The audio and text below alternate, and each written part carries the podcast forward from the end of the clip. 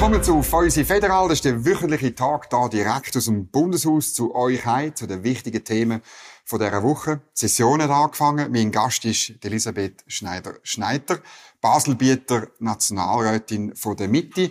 Und ich habe einen Baselbieter Wein organisiert. Aus der Galerie deshalb. Ich glaube, das ist Tradition, gell? Das ist wahrscheinlich, weil der Erik Nussbaumer Nationalratspräsident ist, dann gibt's irgendwie, man tut, glaube ich, immer ein schauen, dass dann ein Wein aus dieser Gegend kommt, oder? Ja, also der Martin Gandinas hat sein eigenes Bier gebracht und der Erik Nussbaumer offensichtlich der Baselbieter Wein. Also Maisprache? Wo Maisprache. Das ist weiter weg von dort, wo ich wohne. Also okay. Also das ist näher beim Fricktal als ähm, dort. Ich komme aus Bilbengen, das ist Basel noch. Von dem her auch ja. mein ausgeprägter Basler Dialekt. Wunderbar. Schauen wir schauen, ob das Baselbier Wein machen kann. Zum Wohl. Zum Wohl. Fein. Ja? Solide Baselbieter Riesling Silvaner. Wunderbar. Mit dir, du bist Außenpolitikerin seit ähm, ziemlich lang, ich glaube, seit du Anfang da bist, gell? Seit 13 Jahren. In der Außenpolitischen Kommission. Ähm, und es gibt jetzt am Sonntag so eine Abstimmung, 13. AV-Rente, ähm, sind wir nicht sicher, wie die rauskommt. Aber ich habe viel, vielen, gerade auf bürgerlicher Seite, habe ich gehört, ich stimme ja, weil man hat Geld für äh, Flüchtlinge aus der Ukraine, überhaupt fürs Asylwesen, für den Wiederaufbau der Ukraine, für die Entwicklungshilfe, für alles. Geld gibt man im Ausland, nur für uns Rentner oder äh, irgendwie für uns hat man nichts. Hast du das Argument auch bei dir gehört? Ja, das habe ich auch gehört, dass die Leute einfach das Gefühl haben, sie kommen zu kurz und das braucht sehr viel Information. Einerseits ähm, äh, finde ich es ganz wichtig, dass die verschiedenen Bereiche nicht gegeneinander ausgespielt werden, sondern wenn es um Sparen geht, dass man über alle Politikbereiche ähm, sparen tut und dass man auch aufzeigt, wieso muss man Geld für Bildung ausgeben, wieso muss man Geld für internationale Zusammenarbeit ausgeben, wieso ähm, braucht es äh, solide Entwicklungszusammenarbeit. Mhm. Das braucht sehr viel Information. Mhm. Und das ist als Außenpolitikerin auch meine Aufgabe. Und ähm, das mache ich auch. Falls es ein Ja gibt, oder? Das kostet dann irgendwann äh, vier, fünf äh, Milliarden pro Jahr. Und äh, wir haben jetzt schon ein strukturelles Defizit. Karin Keller-Sutter redet von zwei bis drei Milliarden. Und ähm, man muss eh sparen. Und dann ist immer, das muss man vielleicht den Zuschauern sagen, die Entwicklungshilfe ist immer einer von diesen Posten, wo man dann genau anschaut, weil er ein Posten ist, wo nicht fix durch genau. ein Gesetz sogenannt gebunden ist. Und ich meine, du bist, hast jetzt x so Entwicklungshilfebudget begleitet auch. Ähm, ja, dann müssen wir sparen in der Entwicklungshilfe. Ja, also bei solchen Fragen ähm, tut man immer Landwirtschaft, Entwicklungshilfe und Bildung. Tut und man so Personal, das Bundespersonal. Das, das sind die Bereiche, ja. wo man nicht gebunden ist, wo man, wo man kann sparen. Und es ist so, dass die Entwicklungshilfe immer unter Druck kommt. Das sind Kosten, wo man muss erklären, für was gibt man das Geld aus. Einerseits gibt man das Geld aus für äh, Migration, für Maßnahmen im Bereich Migration. Da hat sich insbesondere die Mitte immer stark gemacht, dass man mehr Gelder vor Ort einsetzt, mehr Gelder für Rückübernahmeabkommen einsetzt, mehr Gelder auch dafür ähm, ausgibt, dass die Asylbewerbenden beispielsweise die Asylverfahren effizienter gestaltet werden. Aber es ist so, wenn die 13. AV durchkommt, was absehbar ist, ich persönlich eine Katastrophe finde für unser Land aufgrund von, dem, von der demografischen Entwicklung, dann braucht es Sparmaßnahmen mhm. auf jeden Fall. Und dann wird's, äh, werden wir müssen sparen in der Bildung, in der Landwirtschaft und auch bei der internationalen mhm. Zusammenarbeit. Es gibt Vorstöße, die sagen, ja, die Entwicklungshilfe halbieren zum Beispiel. Also, ich muss sagen, von, von 4, bin nicht mehr ganz sicher, 2 oder 3. 4,2 auf 2 Milliarden, auf 2 ja. Milliarden abkürzen. Ähm, ja, ähm, wie, wie stehst du da dazu? Ja, das kann man machen. Ich finde es einfach nicht so seriös. Wir werden jetzt nächstens die Botschaft über die internationale Zusammenarbeit beraten. Mhm. Und dort wird gespart werden müssen, auf jeden Fall. Also auch wenn die 13. AHV äh, jetzt nicht wird durchkommen, ja, muss man sparen, weil genau. einfach unser Finanzhaushalt ähm, ja äh, schon recht am Anschlag ist. Ähm, aber ich finde, der richtige Weg ist, dass man sich Gedanken darüber macht, wo kann man mehr fokussieren, wo kann man mehr eine Entwicklungszusammenarbeit gestalten im Sinn von der Interessen von unserem Land. Mhm. Und das ist auch immer eine Forderung von der Mitte, dass man eine Entwicklungszusammenarbeit ähm, so gestaltet, dass wir auch unsere Interessen können mhm. durchsetzen können. Früher ist es noch wirtschaftspolitisch gesehen, heute migrationspolitisch. Mhm. Das heißt, dass man dort ansetzt, in den Ländern, wo Migration entsteht, dass man dort als Schweiz kann helfen, dass Migration gar nicht entsteht. Und ich denke, man muss sagen, wie kann man die Entwicklungszusammenarbeit verändern, dass man Kosten kann einsparen kann. Mhm. Also ganz konkrete Vorschläge machen. Und das ist in unserer Verantwortung im Zusammenhang mit der ne- Botschaft für die internationale Zusammenarbeit für die nächsten vier mhm. Jahre. Aber es ist doch, weißt, ähm, wie stark das verknüpft ist. Wenn ich die Berichte anschaue, dann fehlt mir das natürlich ein Stück weit. Das macht man im EDA nicht so gern. Du hast es gefordert schon ein paar Mal und man hat schon ein bisschen etwas gemacht, oder? Ich will es nicht gar nicht. Aber dass man wirklich sagt, zum Beispiel, man macht Entwicklungshilfe von so einem Rückführungsabkommen abhängig, da hat es da oben noch nie Mehrheiten gegeben dafür. Ja, wir haben auch Vorstöße gemacht von der Mitte, dass man Konditionalitäten verlangt hat, dass mhm. man gesagt hat, wenn Staaten nicht bereit sind, ähm, zu, äh, Asylbewerber zurückzunehmen, genau. ähm, dann gibt es keine Entwicklungszusammenarbeit. Richtig, genau. Solche die Konditionalitäten müssen möglich sein. Da bin ich absolut mhm. überzeugt, dass man kann nicht nur Nein jetzt als Empfängerland, sondern man muss auch etwas geben, gerade im Bereich Migration. Ich denke, man könnte da noch viel strikter sein, noch viel mehr fordern. Aber man muss sehen, ähm, auch in der DEZA beispielsweise, wo die Entwicklungszusammenarbeit, Entwicklungshilfe ähm, daheim ist innerhalb vom EDA, dort ist es ganz schwierig. Das sind Strukturen, die gewachsen sind, auch in der Zusammenarbeit mit NGO, wo ihre Programme haben seit vielen Jahrzehnten, was ganz, ganz schwierig ist ähm, anzusetzen. Aber ich bin überzeugt, aufgrund von der äh, Finanzlage, die schwierig ist für unser Land, werden wir auch dort mm. müssen Kürzung, Kürzungen ansetzen. Oder viele Leute im Land, und ehrlich gesagt, ich muss auch sagen, ich auch, ich habe wirklich das Gefühl, es ist ein bisschen ein Sumpf. Der NGO, die, die Verknüpfung von dem DEZA, das hast du angesprochen, und die NGOs, die sehr viel Geld vom Staat überkommen, also gar nicht unbedingt nicht gouvernementale Organisationen sind, oder? Und, und ihre Programme haben, ihre Leute haben, vieles vom Geld bleibt da. Es ist ein riesen Dickicht. Es gibt tausende von Berichten, aber man findet nie die wirkliche Information, wo ist jetzt das Geld wirklich hingegangen. Das ist es so. Also wir verlangen immer wieder Transparenz bei den einzelnen NGO. Ähm, wir haben von unserer Partei ja auch einen Bericht äh, verlangt, äh, wie die Mittel bei den NGO verwendet werden im im Zusammenhang mit der Kampagne für Konzernverantwortungsinitiative, genau. wo wir vermutet haben, dass Geld von der NGO gebraucht wird für Kampagnen ähm, mhm. für die äh, Konzernverantwortungsinitiative mhm. statt für arme, bedürftige mhm. Menschen, äh, beispielsweise jetzt in afrikanischen Ländern. Und da muss man anschauen, da tut auch SEDA anschauen. SEDA hat aber auch Schwierigkeiten, halt im Departement selber, in der DEZA, dort ähm, den Sparringpartner zu finden. Ich glaube, wir werden gezwungen sein, die Mittel haushälterisch, noch haushälterischer zu verwenden und dann, ja, dann werden auch die NGO müssen, ja, in ihren Projekten ihren Beitrag leisten. Alle. Du hast ja einen Bericht gefordert, oder? Wo man wirklich, und ich, ich wörtlich weiß es jetzt nicht mehr, aber du hast irgendwie wie gefordert, du wettest eine Aufstellung, wer wie viel Geld bekommt. Alle NGOs, oder? Und am Schluss, ich habe den Bericht gelesen, vor etwa zwei Wochen wieder mal.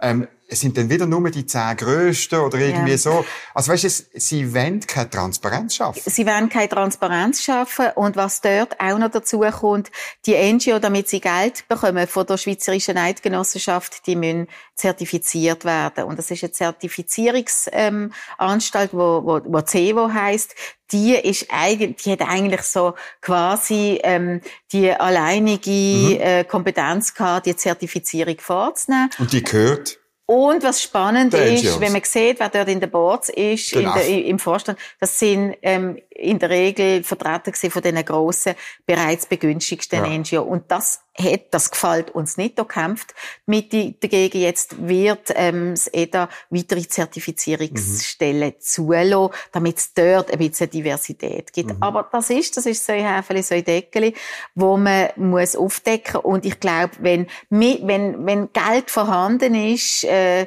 und wenn Honig fließt, ist es schwieriger, als wenn äh, wenig Geld vorhanden mhm. ist. Und ich glaube, die finanzielle Situation gibt uns auch die Chance, jetzt wirklich auch genauer anzuschauen. Ganz besonders anschauen, wo das Parlament ja offensichtlich auch im Nahen Osten. Also wir haben die riesige Debatte gehabt auf nebelspalter.ch, haben wir das begleitet im Dezember in Sachen Geld an die UNRWA, das Flüchtlingshilfswerk exklusiv für palästinensische Flüchtlinge. Und dann gibt es ja noch andere NGOs in der Gegend, wo auch der Verdacht, ähm, ja, oder ziemlich erhärtet ist, dass sie näher sind beim Terrorismus oder so. Was ist deine Haltung dort? Ja, also ich bin halt der Meinung, wenn die Schweiz NGO unterstützt ähm, im humanitären Bereich, dann ist das okay, dann ist das gut. Also die Schweiz mit ihrer humanitären Tradition hat das immer gemacht, vor allem auch mit dem IKRK ähm, auf eine äh, neutrale Art. Was ähm, ich finde, was gar nicht geht, wenn eine UNRWA, also eine UNRWA, eine Palästinenserorganisation, ähm, weiß, dass in ihrer eigenen Organisation äh, terroristische Aktivitäten unterstützt, dass das äh, die Schweiz mhm. toleriert. Und da hat es verschiedene Vorstöße innerhalb von der Außenpolitischen Kommission gegeben und das EDA ist dem auch nachgegangen. Am Anfang hat man noch gesagt, äh, es ist alles okay, die UNRWA unterstützt keine Hamas-Aktivitäten, also keine terroristischen Aktivitäten. Ähm, aber offensichtlich ist das halt eben schon der Fall und da muss man wirklich ganz, mhm. äh, da muss man durchgreifen und das macht sie da jetzt auch. Mhm. Das andere, was ich auch jetzt in dem Abstimmungskampf gehört habe, ist, ähm, man hat ganz Mühe mit dem Ignazio Cassis, Außenminister, wo durch die Weltgeschichte fliegt und sagt, ja, wir machen dann einen Ukraine-Fonds zum Wiederaufbau, wenn der Krieg vorbei ist. Nächste Woche kommt das hier ins Parlament. Ähm, man hört Zahlen von 6 Milliarden. Ich habe auch schon 10 Milliarden gehört, aber offiziell gibt es keinen Betrag im Moment. Das ist schon noch verrückt. Ich meine, das, das kommt bei den Leuten auf der Straße einfach nicht an. Mhm. Also es gibt jetzt verschiedene Vorstöße aus verschiedenen Parteien, dass man so einen Fonds für den Wiederaufbau von der Ukraine schaffen. Ich bin grundsätzlich zum jetzigen Zeitpunkt gegen die Vorstöße, mhm. weil das bindet Mittel, wo man nicht weiß, wenn man die irgendwann einmal braucht. Also im Moment wissen wir nicht, wie gestaltet sich der Wiederaufbau, gestaltet es sich überhaupt einmal so, dass wir da unterstützen. Also ich hoffe nicht, dass es so ist, aber wenn man wenn man sich vorstellt, dass die Russen den Krieg gewinnen glaube ich nicht, dass wir uns an dem Wiederaufbau in der Ukraine beteiligen. Und von dem her bindet das jetzt Mittel, Mittel, wo man eigentlich in einer Zeit von knappen finanziellen Mitteln eben anders kann mhm. einsetzen Und ich bin der, der Meinung, dass man sich sollte beteiligen, wenn die internationale Staatengemeinschaft der Meinung ist, ähm, dass man den Wiederaufbau jetzt an die Hand nimmt. Äh, da muss die Schweiz sicher ihren Beitrag leisten, aber das ist jetzt nicht der Moment, um Geld mhm. zu binden. Mhm. Ähm, dann wird ja dann die große Diskussion sein, ob man das sozusagen wie aus dem Entwicklungshilfebudget nimmt oder ob man es zusätzlich nimmt oder so. Wie siehst du das? Also ich finde, man muss eine separate Botschaft machen. Mhm. Ähm, wo man auch die gesetzliche Grundlage schafft mhm. für den Wiederaufbau. Das braucht eine separate Botschaft, auch mit äh, der Bereitstellung von einem Bundesbeschluss, wie man die Mittel beschafft ich glaube, es ist nicht richtig, wenn man die Mittel zu Lasten vom Budget über die internationale mhm. Zusammenarbeit beschafft. Wie gesagt, weil die gesetzliche Grundlage fehlt dazu, einerseits, und andererseits werden die Mittel vermutlich so hoch sein, dass es, dass der, der Rahmenkredit, wo rund 11 Milliarden ist, also die gesamte internationale zusammen auf vier Jahre, mhm.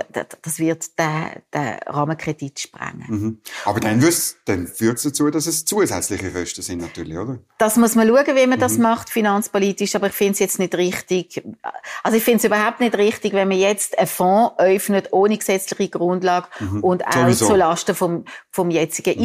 IZAP-Budget, das ist auch nicht seriös. Mhm. Jetzt, ich möchte noch den, den Fokus ein bisschen weitermachen wirklich die, als Außenpolitikerin beobachtest du die überhaupt die geopolitische Situation ein bisschen, ähm, haben wir auch im Vorgespräch ein bisschen besprochen. Ich meine, das, was jetzt dort passiert, ähm, ein, ein Europa, wo unter Druck ist, die Ukraine ist unter Druck, ähm, Russland, ein autoritäres Regime auf dem Vormarsch, die Europäer, die kein, kein mehr Geld ausgeben für Sicherheit, mhm. oder?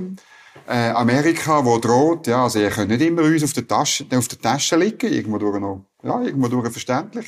Wie beurteilst du die Lage? Ich finde es eine schwierige Situation für eine kleine Volkswirtschaft wie unser Land. Also wir sind bis jetzt immer mit einer sehr cleveren, liberalen Politik sind wir eigentlich sehr gut geschlafen, haben überall auch geschafft, ähm, zu unseren Gunsten halt dabei zu sein oder nicht ähm, dabei zu sein. Unsere Interessen sind eigentlich immer im Vordergrund gestanden. Wir sind jetzt am Punkt, wo das nicht mehr einfach so geht. Ähm, wir haben das gesehen im Zusammenhang mit den Sanktionen ähm, gegen Russland im Ukraine-Konflikt. Wenn wir die Sanktionen von der EU nicht übernommen hätten, dann wären wir sanktioniert worden von der EU selber. Das wäre für unsere Volkswirtschaft schlecht gewesen. Aber was mir wirklich auch Sorgen macht, ist, dass der europäische Kontinent zerrieben wird zwischen einerseits den USA, andererseits auch China. Ähm, äh, auch ein indischer Markt kann langfristig sehr interessant werden, mhm. weil es dort ähm, sehr viele Konsumenten gibt. Also Europa, der europäische Kontinent tut gut daran, ähm, sich, ja, sich zu stärken, ähm, auch zu viel Bürokratie abzuschütteln, auch vielleicht wieder ein bisschen zurückzugehen zum ähm, ursprünglichen Sinn von der Europäischen Union, obwohl ich ein Verfechter bin. Ich finde immer noch, die EU ist ein Friedensprojekt, aber die EU muss sich reformieren, um auch langfristig mhm. die Stärke können zu entwickeln, dass Europa kann zwischen Ost und West bestehen weil ich immer noch der starken Überzeugung bin, es ist für unser Land ähm, auch besser und einfacher, mit Europa Handel zu betreiben, als beispielsweise mhm. jetzt mit China. Über das reden wir noch, aber eine Frage noch. Weißt, ein bisschen habe ich das Gefühl, dass Europa hat natürlich jetzt 30 Jahre lang nicht viel investiert in Sicherheit. Die sogenannte Friedensdividende haben wir, und wir haben die ausgegeben für äh, einen Sozialstaat, der nie auf der Welt so ausgebaut ist wie in Europa, für äh, auch gewisse linksgrüne Träume, irgendwelche, weiß ich nicht, äh, Umbau von, von der Wirtschaft, Klimaneutralität oder, oder äh, eine Energiewende in Deutschland, wo 500 Milliarden Euro bis jetzt gekostet hat und so weiter. Ich meine, das ist halt wirklich in Frage gestellt, die, wenn man die Kernaufgabe vom Staat nicht mehr sieht, wo halt Sicherheit ist. Man muss genug Division mhm. haben, oder? Mhm. Wir haben Sicherheit massiv vernachlässigt, nicht nur ähm, in, innerhalb von der EU-Mitgliedstaaten, aber auch in der Schweiz. Ähm, in den letzten Jahrzehnten haben wir die Sicherheit immer zurückgeschraubt, auch mit Hilfe von den verschiedenen Parteien. Da nehme ich uns nicht aus, haben wir ähm, die Sicherheit massiv vernachlässigt. Ähm, die Departement, die VBS ist auch immer eins von der unattraktiven Departement gewesen. Es sind immer die SVP-Magistraten, hat man in das genau, Departement gehievt und nach vier Jahren oder schon vorher haben sie gewechselt. Das ist eigentlich falsch und das merken wir jetzt, dass es falsch ist. Mit Sicherheit vernachlässigt. Ich bin der Meinung, wir müssen ähm, sicherheitspolitisch aufrüsten. Mhm. Wir müssen die Sicherheitspolitik auch neu denken. Und ich bin überzeugt, dass das nicht allein geht, sondern dass man das im Westen muss harmonisieren auf irgendeine Art. Und ich hoffe, dass sich die USA nicht mhm. von der westlichen Sicherheitspolitik verabschiedet, weil die Funktion, die die USA hatte als Weltpolizist, was sie jetzt eigentlich nicht mehr so gern macht, ist für den ähm, geopolitischen Frieden eigentlich sehr mhm. wichtig gewesen. Das bedeutet aber, dass wir auch da werden wir mehr Geld müssen ausgeben. Und ich meine jetzt von deiner Partei äh, muss man schon sagen, hat man gemischte Signal, ob wirklich die Mitte wie sie eigentlich immer voll hinter der Sicherheit von dem Land gestanden mhm. ist. Aber jetzt hat man so ein gemischte Signal. Ähm, ja, warum eigentlich? Warum stehen die da nicht? Oder Laufen da noch Diskussionen? Das spüre ich auch in meiner Partei. Gibt es ein Abwägen zwischen den finanzpolitischen ähm, Erwägungen und den sicherheitspolitischen Erwägungen. Für mich persönlich geht die Sicherheitspolitik vor. Wir müssen unsere Armee ähm, dahin bringen, dass wir sich einfügen in die europäische Sicherheitsarchitektur. Mhm. Und da sind wir meilenweit entfernt davon. Und wir müssen genügend Mittel mhm. frei schaufeln, um eine Sicherheitspolitik zu machen, wo dem Namen auch Rechnung trägt. Mhm. Jetzt müssen wir noch über Beziehungen von der Schweiz zur EU reden, weil Elisabeth Schneider-Schneider ist Präsidentin von der Handelskammer bei der Basel und eigentlich meine liebste EU-Turbo-Frau, muss ich sagen. Aber du vertrittst das mit Werbe, auch mit guten Argumenten, vollkommen, vollkommen in Ordnung. Jetzt haben wir die Konsultation gehabt über den Entwurf von Verhandlungsleitlinien. Wir haben äh, viele Stellungnahmen gelesen. Ähm, bist du zufrieden? mit dem, was jetzt da geantwortet worden ist. Ist jetzt also, das so rausgekommen, wie du gedacht hast? Also ich muss zuerst noch etwas richtigstellen. Ich bin eigentlich kein Turbo. Mir wäre es lieber, man hätte jetzt das ganze Geschiss nicht mit der EU. Aber... Warum haben wir denn, das Geschiss? Die EU hat schon vor rund 20 Jahren mhm. gesagt, sie will das, den, den, den bilaterale Weg irgendwie institutionalisieren. Und wir wissen auch, wenn wir in der Geschichte ein bisschen zurückgehen, der bilaterale Weg ist einfach nur zugestanden worden von der EU, weil sie davon ausgegangen ist, irgendwann ähm, werden wir einmal Mitglied von der EU werden. Und das Beitrittsgesuch ist ja auch ähm, eingereicht worden in dieser Zeit. Jetzt ähm, haben wir den bilateralen Weg. Ich will den einfach weiterführen und nicht mehr und nicht weniger. Mhm. Und wenn wir nicht wollen, der EU beitreten dann ähm, haben wir keinen anderen Weg, sehe, sehe ich keinen anderen Weg, als dass wir der EU, äh, der, der, der bilaterale Weg mit den, äh, mit, mit dem Verhandlungsmandat jetzt erfolgreich mhm. können weiterführen. Ich bin eigentlich mit dem äh, Verhandlungsmandat, wie es jetzt vorliegt, bin ich eigentlich relativ zufrieden. Äh, die Schweiz hat sehr viel können herausholen gegenüber im institutionellen Rahmenabkommen.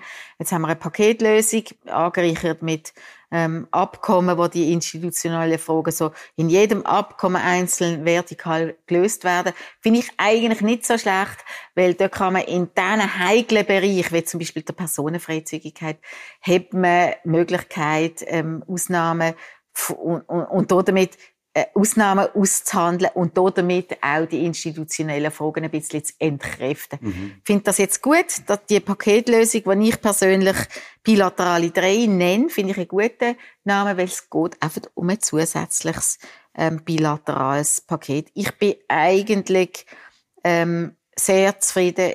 Die Schweiz, also auch die, die, die Leute, die sondiert haben, ähm, seitens von der Schweiz, die haben von mir eine gute Arbeit geleistet. Mhm. Und die Reaktion jetzt, ich meine, wenn man das alles liest, es gibt kritische Stimmen aus der Wirtschaft, es gibt weiterhin starken Widerstand von der Gewerkschaften, es gibt kritische Stimmen, die Bauern sind zum Beispiel kritisch, die Stellungnahme der Bauern ist sehr kritisch.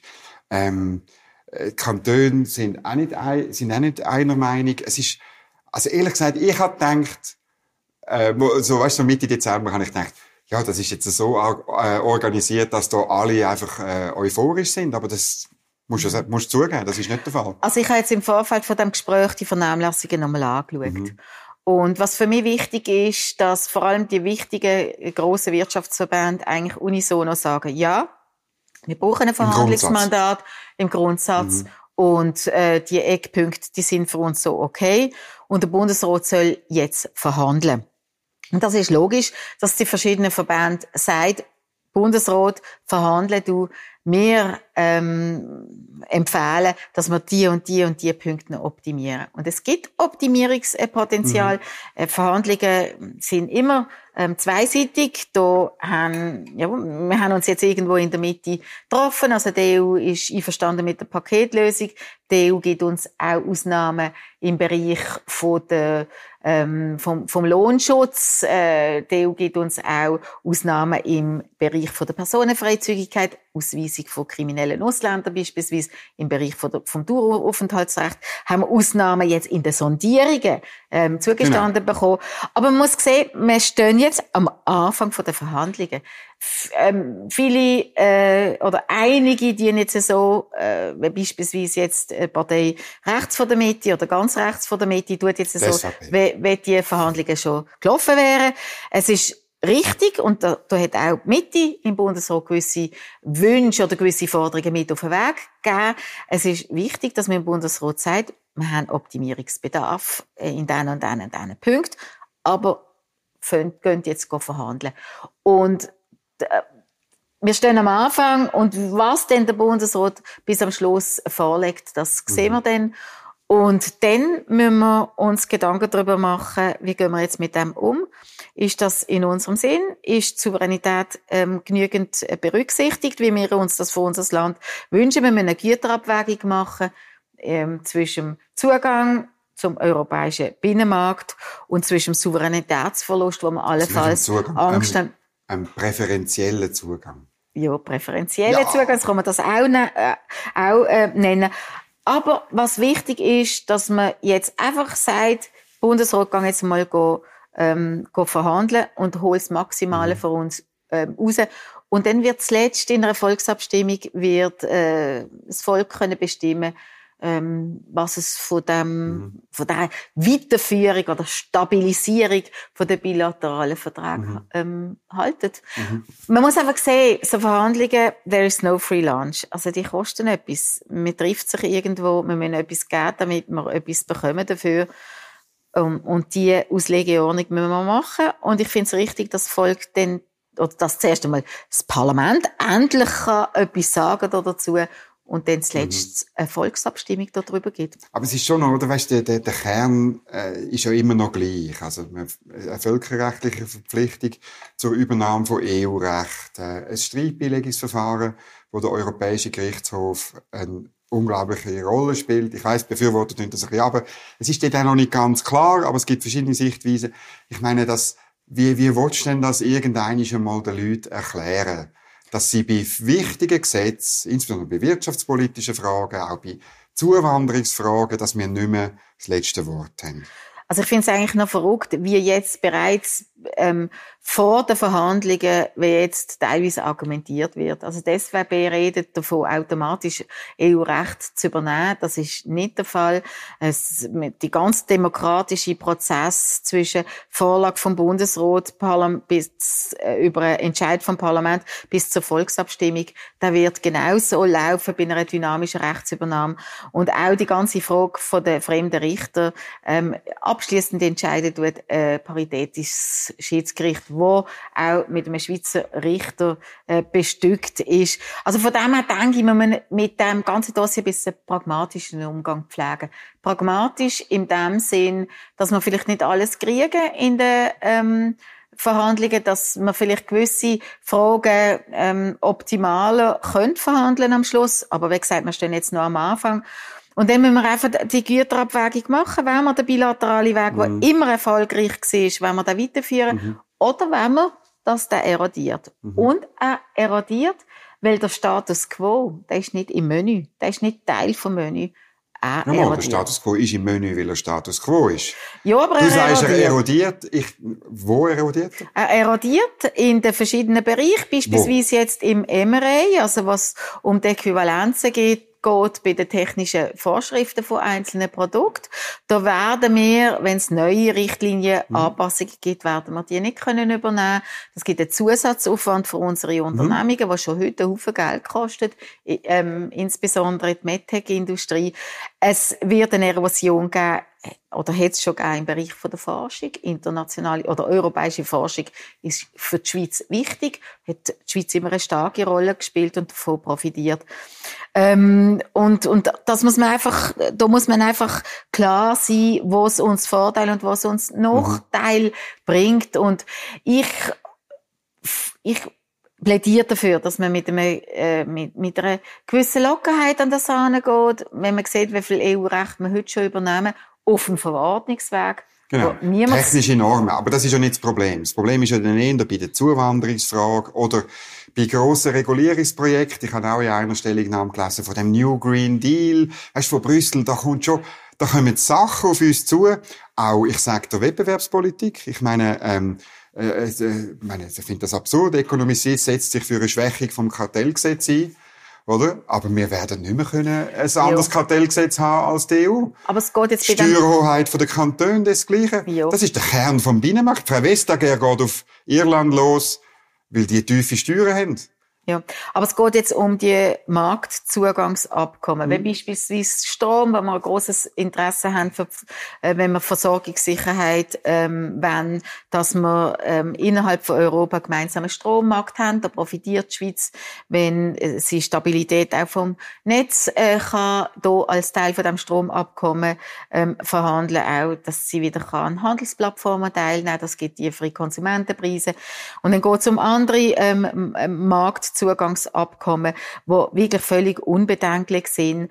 Und äh, natürlich kann es sein, dass die EU gewisse ähm, Wünsche anbietet, denn außerhalb von diesen Marktzugangsabkommen. Aber das ist dann auch wieder eine Frage von, von mhm. gegenseitigen Verhandlungen. Was für mich wichtig ist, dass beispielsweise das Freihandelsabkommen von 1972 nicht Teil von dem Paket mhm. ist, nicht dynamisiert wird. Das ist ein wichtiges Anliegen gewesen, auch insbesondere von den Bauern, ähm, damit dass dort äh, ja die Liberalisierung auch von der Landwirtschaft nicht Teil ist von dem von dem Abkommen. Aber ich glaube, ähm, es ist so, wir stehen am Anfang von der Verhandlungen und wenn denn das äh, Ver Verhandlungsresultat vorliegt, das wird voraussichtlich im Herbst sein, dann müssen wir das würdigen mhm. und auch eine Gesamtauslegung machen. Was ist uns wichtiger? Der Zugang vom europäischen Binnenmarkt der Zugang zum europäischen Strommarkt, dass man beim Forschungsabkommen wieder teil können, ähm, der, der bevorzugte Zugang. Den Zugang haben wir auch sonst. Ich finde immer, warum, warum, müsst ihr, das, warum müsst ihr das immer so verkürzt darstellen? Vom Zugang, den riskieren wir nicht, den Zugang. Der Zugang erodiert. Es ist schon heute für gewisse Unternehmungen spannender, einen Sitz im EU-Raum zu haben, als der Sitz in der genau, Schweiz Sitz, zu behalten. Schon, ja. Weil man dann halt ähm, im, e, schon bereits im EU-Raum ist und es einfacher hat. Und ich sage immer, natürlich, die bilateralen Verträge, die haben wir jetzt und eigentlich sollten die eingehalten werden seitens von der, von der EU, Pacta sunt servanda, das ist ein Grundsatz vom Vertragsrecht. Ähm, aber äh, sie erodieren jetzt und Unternehmungen passen sich relativ schnell an, machen ihre Sitz in der EU und das macht mir Sorgen. Für die Wirtschaft ist es kein Problem, wenn die bilateralen Verträge erodieren, also vor allem für die Grossen nicht. Aber die Schweizer Volkswirtschaft leidet, wenn das Unternehmungen in, in andere wo äh, siehst du das im, sag mal, wo in Basel, wo du das siehst, oder wo die Zahlen, wo du das siehst? Ja, gerade bei der MedTech-Branche wird zwar gesagt, dass die ja nur Gewinn schreibt, ja, aber sie, es geht nur noch sie. sie tut, ähm, Arbeitsplätze ins Ausland verlegen. Sie wächst im Ausland, wie in der Schweiz auch. Ja, aber sie wächst im Ausland mehr, weil man auch gewisse Arbeitsplätze im Ausland schafft, um dort Teil zu sein vom europäischen mhm. Binnenmarkt. Und äh, was ja schon erstaunlich ist, die grossen Wirtschaftsverbände und jetzt auch der Gewerbeverband, der Gewerbeverband tut das, also wo die kleinen KMU vertreten mhm. tut, äh, ich bin gerade gestern an einer Veranstaltung gesehen, der tut das Verhandlungsmandat so unterstützen, weil er sagt, vor allem für KMU wird es schwierig, wenn der bilaterale Weg erodiert. Gleichzeitig schreibt er auch, es ist ein bisschen kritisch, was äh, Zuwanderung, was Unionsbürgerrichtlinien, also es gibt dort auch kritische Stimmen. Aber im Grundsatz hast du recht, oder? Aber ich meine, welche Regulierung ist denn für den Standort Schweiz besser? Die, die von Bern kommt oder die, die von Brüssel kommt? Ja, was spannend ist, dass es auch ähm, ähm, SVP-Parlamentarier gibt, wo Regulierungen ähm, seitens von der EU wünschen, gerade wenn es um, um einen europäischen Holzhandel geht. Also das, Gut. ich glaube, wichtig ist, dass man alles rausholt, was, was im Interesse von der Schweiz ist. Im Interesse von der Schweiz ist, dass wir einen freien, liberalen Markt haben dass wir Teil dürfen sein vom europäischen Binnenmarkt, weil wir auf dem europäischen Kontinent sind. Aber dann müssen wir doch selber regulieren.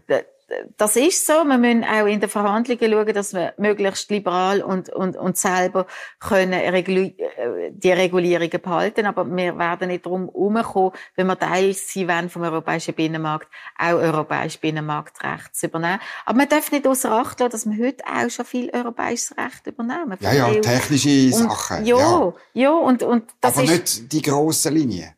Man muss versuchen, möglichst viel Souveränität zu behalten. Mhm. Das machen wir in den, in den Verhandlungen jetzt auch. Und wir haben gute ähm, Chefverhandler, die das Maximum für die Schweiz rausholen. Und ich sage nochmal, there is no free lunch. Wir werden etwas müssen geben, aber mhm. wir werden mit der Stabilität der bilateralen Verträge werden wir recht viel auch zurückbekommen. Und wichtig ist, dass wir endlich Rechtssicherheit haben. Ähm, nach einer Volksabstimmung wie die ja. jetzt auch immer rauskommt, dann können wir uns wieder anderen Dossier widmen. Mhm. Und von dem her ähm, plädieren dafür, dass man wirklich auch mit einem gewissen Pragmatismus jetzt mhm. ähm, an die Frage angeht. Und noch eine letzte Frage, so ein bisschen, weißt, die politische Dimension. Ich glaube, die, die wird im Moment zu wenig, also da oben einmal wenig diskutiert. Weißt, das bedeutet ja auch, wenn Gesetze dann wesentlich in Brüssel gemacht werden, bedeutet das auch, dass ihr da weniger zu sagen habt. Ihr müsst mehr nachvollziehen. Noch mehr als bis jetzt. Und die Menschen auf der Straße auch. Ich meine, wir haben es erlebt bei der Masseneinwanderungsinitiative mhm. vor zehn Jahren. Mhm. Wir haben die nicht können umsetzen, weil die EU droht hat, mhm. oder? Also was, was nicht stimmt, ist, dass wir einfach EU-Recht umsetzen und nicht können mitbestimmen Teil jetzt auch von diesen Verhandlungen umfasst, und da haben wir auch Zugeständnis, dass wir im Bereich von der Regulierung, wo uns betrifft, dass wir auch mitwirken können. Das ist das sogenannte Decision Shaping. Mhm. Also wir können auch mitwirken dort, was uns betrifft, und das ist etwas Neues, wo ja, auch Teil von der Verhandlung ist. Und schon gar nicht die Leute auf der Straße. Und wenn es denn darum geht, das europäische Recht zu übernehmen, dann, ich sage es nochmal, dann ist das eine dynamische Rechtsübernahme, wo der demokratische Weg hier innen überhaupt nicht tangiert. Letztlich gibt es eine Volksabstimmung. Ja, aber das immer mit, dem, immer mit dem Damoklesschwert. Also immer mit, und das ist ja dann äh, ein Punkt, wo auch zum Beispiel Economy Suisse kritisiert, dass ja dann die Ausgleichsmaßnahmen, wenn wir uns so bockig zeigen und nicht ja. nachvollziehen, dass die irgendwo kann dann die EU uns wieder weiterhin so einen Nadelstich machen wie bisher. Das ist doch das Gegenteil von Rechtssicherheit. Es ist, also, wir übernehmen heute schon so viel Recht.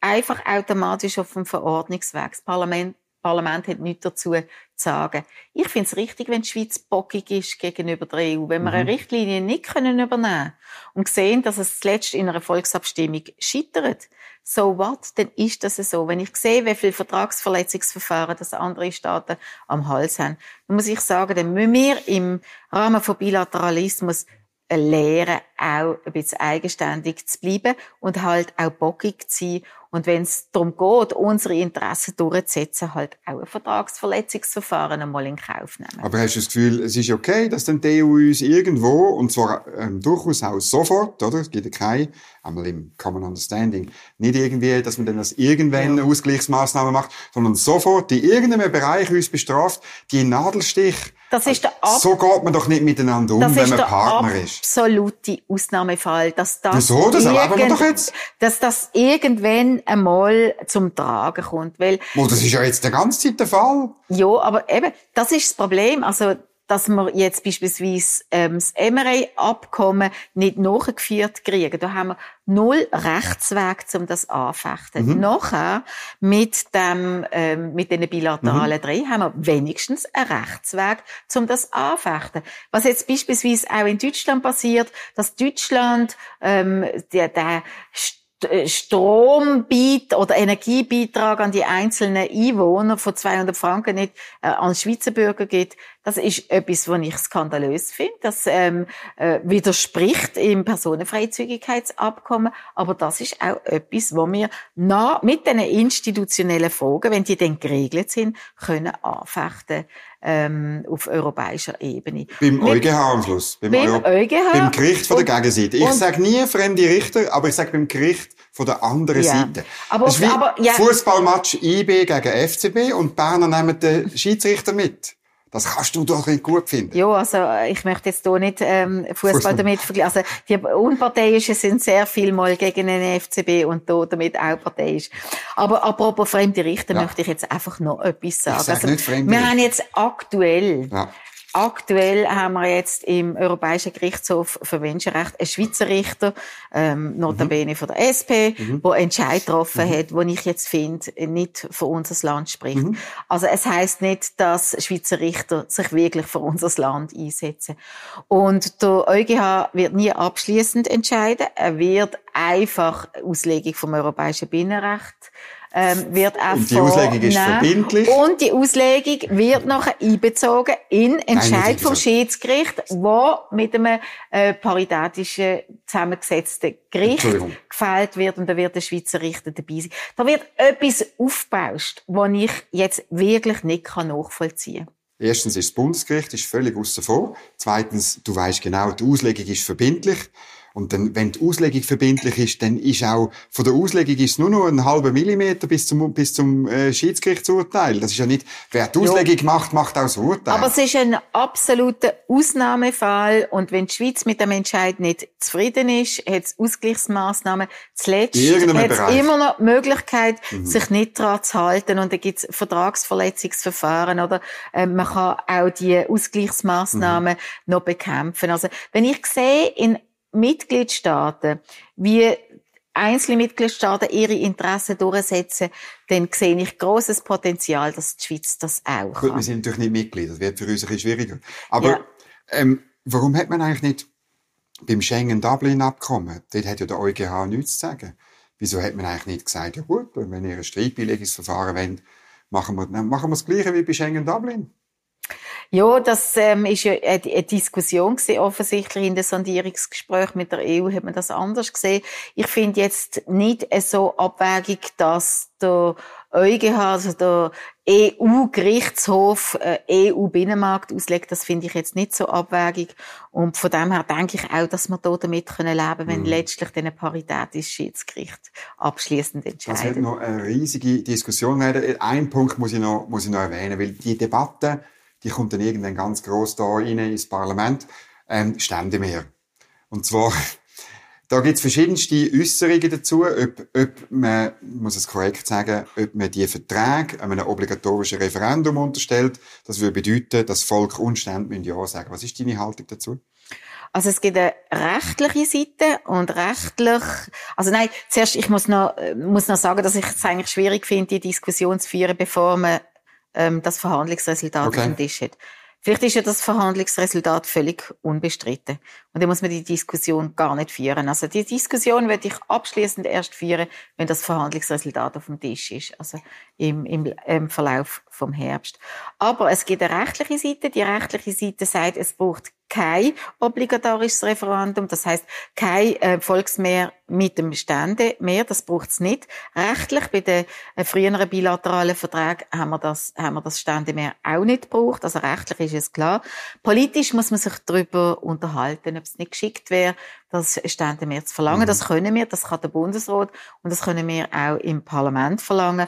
Aber es ist wie jetzt der, der Zeitpunkt nicht, mhm. da, da, darüber zu reden. Mhm. Aber das ist klar, dass die SVP, wo fundamental überhaupt gegen die Verhandlungen ist, schon zum jetzigen Zeitpunkt, dass sie versucht natürlich das politisch ähm, aus, äh, ja, jetzt, äh, ja, aus, auszugalzen.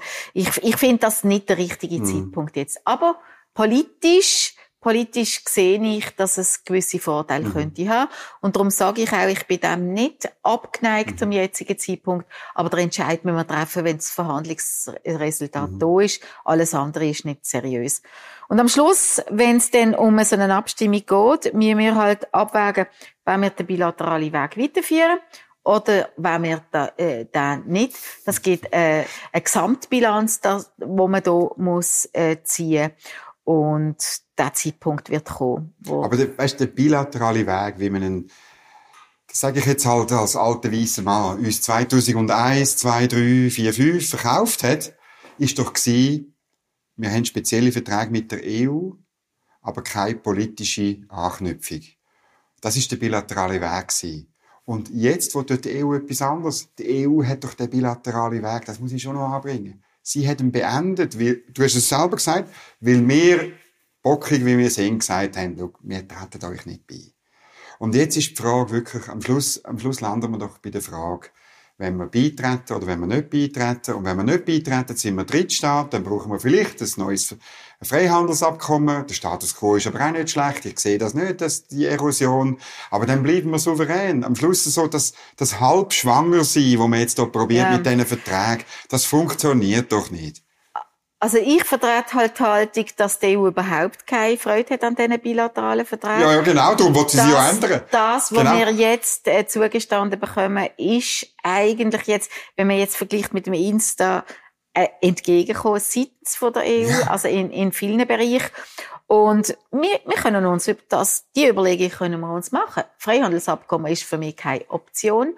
Da wird Landwirtschaft überhaupt keine Freude haben. Wir Freihandelsabkommen wird uns auch nicht in Bezug auf die Personenfreizügigkeit, in Bezug auch auf Teilnahme an Schengen Dublin wird uns nicht das bringen, wo wir, wo wir gern wollten. Aber die Auslegeordnung müssen wir machen und ähm, am Ende vom Tag und das wird im Herbst sein, werden wir gefordert sein, die Güterabwägung zu machen.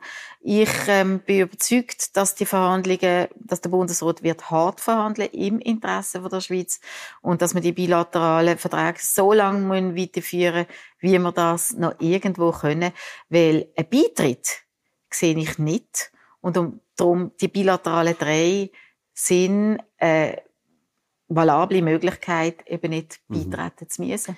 Du sagst bilaterale drei, ich sage Rahmenverträge, weil sie einen institutionellen Rahmen beinhaltet. Spätestens im Herbst müssen wir über das wieder diskutieren. Merci vielmals, Elisabeth Schneider-Schneider, dass du da bist. Zum Wohl. Zum Wohl und merci vielmals für den Fan in Basel bieten Wein. Ja, zum Wohl. Zum Wohl. Ja, wenn euch das Gespräch gefallen hat, lasst einen Daumen nach oben da, einen Kommentar unten dran, erzählt euch einen Liebsten und auch anderen von dem Gespräch, ihr da die interessantesten Gespräche direkt aus dem Bundeshaus für euch die Heime aufbereitet direkt überkommt. Und schaltet wieder ein in einer Woche, wenn der nächste Gast bei mir ist. Ich kann sagen, das wird sehr interessant. Es geht dann um Energiepolitik. Danke fürs Zuschauen, danke fürs Weiterempfehlen und alles Gute.